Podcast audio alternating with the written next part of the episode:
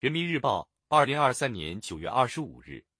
人民时评：推动更多优质医疗资源下沉基层。杨艳帆，让优质医疗资源沉下去，提升基层医疗服务能力，是构建优质高效医疗卫生服务体系的重要内容，也是全面推进健康中国建设的迫切要求。上级医院预留门诊号源优先向辖区基层医疗卫生机构开放，推进中高级职称医师值守门诊。延长城市社区门诊服务时间。国家卫生健康委办公厅不久前印发的《基层卫生健康便民惠民服务举措》提出十条具体举措，有助于提升群众在基层医疗卫生机构获得基本医疗和卫生健康服务的便利度和服务质量。让优质医疗资源沉下去，提升基层医疗服务能力。是构建优质高效医疗卫生服务体系的重要内容，也是全面推进健康中国建设的迫切要求。近年来，我国覆盖城乡的医疗卫生服务三级网络不断健全，百分之九十的家庭十五分钟内能够到达最近的医疗点，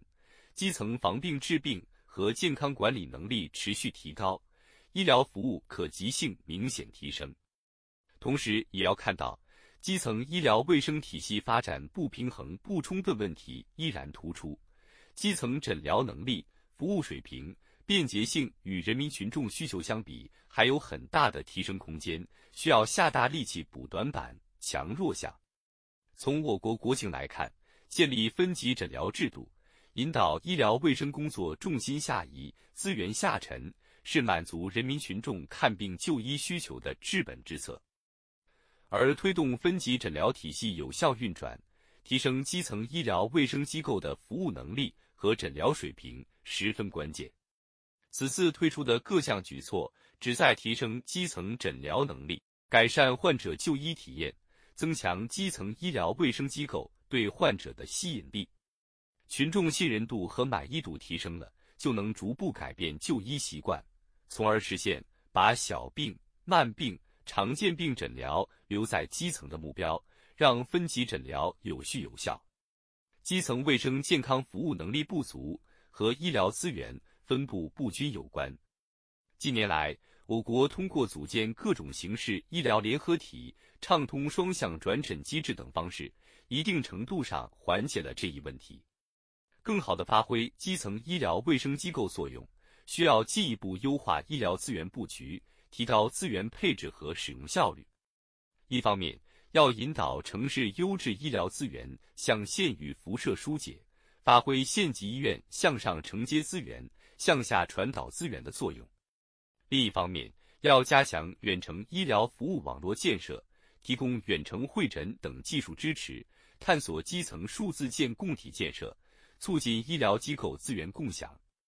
在此基础上，乡镇卫生院等基层医疗卫生机构不妨在做好公共卫生服务的同时，有针对性、差异化的发展特色专科，使更多群众愿意也能够就地就近看病。进一步提升基层卫生健康服务质量，关键在于吸引和留住人才。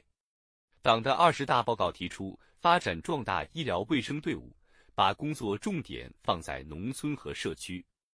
长期以来，不少地方反映基层医师招不来、留不住。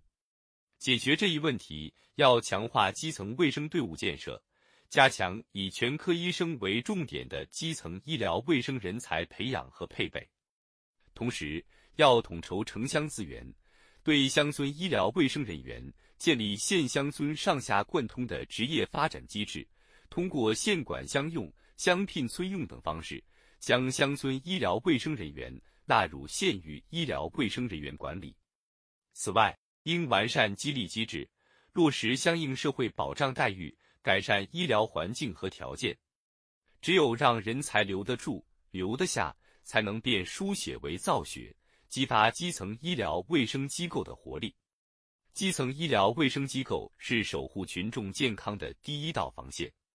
采取有力措施。促进优质医疗资源扩容和区域均衡布局，筑牢城乡基层医疗卫生服务网底，才能形成小病在基层、大病到医院、康复回基层的合理就医格局。